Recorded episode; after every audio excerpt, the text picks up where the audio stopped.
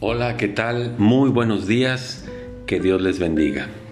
Estamos meditando en reflexiones del fin de año. Para ello quiero utilizar el Evangelio de Mateo, capítulo 28, aquella gran comisión que Jesús encomendara a sus seguidores. Dice el versículo 19 de Mateo 28, por tanto vayan y hagan discípulos a todas las naciones. Si bien es cierto que nuestra prioridad es nuestra comunión con Dios, después vendrá la atención a la familia, lo tercero es cumplir con la encomienda de Jesús. Vayan por todo el mundo y hagan discípulos. Y mire, no estoy hablando de los pastores, ni de los misioneros, ni de los seminaristas.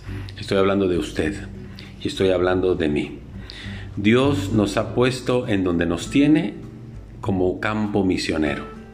Es decir, si usted trabaja en una empresa, ese es su campo misionero. Si usted participa en una escuela, ese es su campo misionero.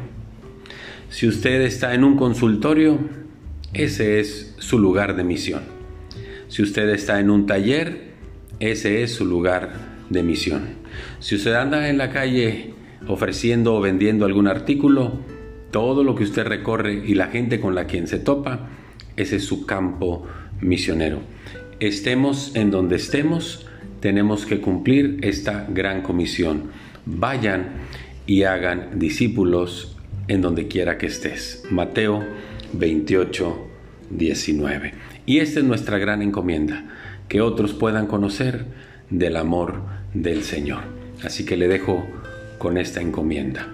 Eh, es, es nuestro deseo como familia Carranco Ramírez, a nombre de mi esposa y de mis hijos y de un servidor, le queremos desear que este año 2022, estos tres elementos que hemos hablado en los tres días anteriores, su comunión con Dios, la atención a la familia y cumplir con, este, con esta misión de Jesús de hacer discípulos, sean una realidad en su vida y que esto le ayude a impactar el mundo en el que estamos viviendo. Un mundo, repito, y lo he dicho hasta el cansancio y no lo dejaré de decir, un mundo que está convulsionado, un mundo con una idea retorcida de Dios, de la familia, de los valores o de falta de valores. Y por eso creo en esto de mi primera relación que tengo que atender es mi comunión con Dios. Mi segunda relación que tengo que atender es mi relación con la familia. Y el tercer campo que tengo que atender es cumplir con la tarea que el Señor me encomendó. Y este es el anhelo de la familia Carranco Ramírez para ustedes que nos siguen en estas meditaciones.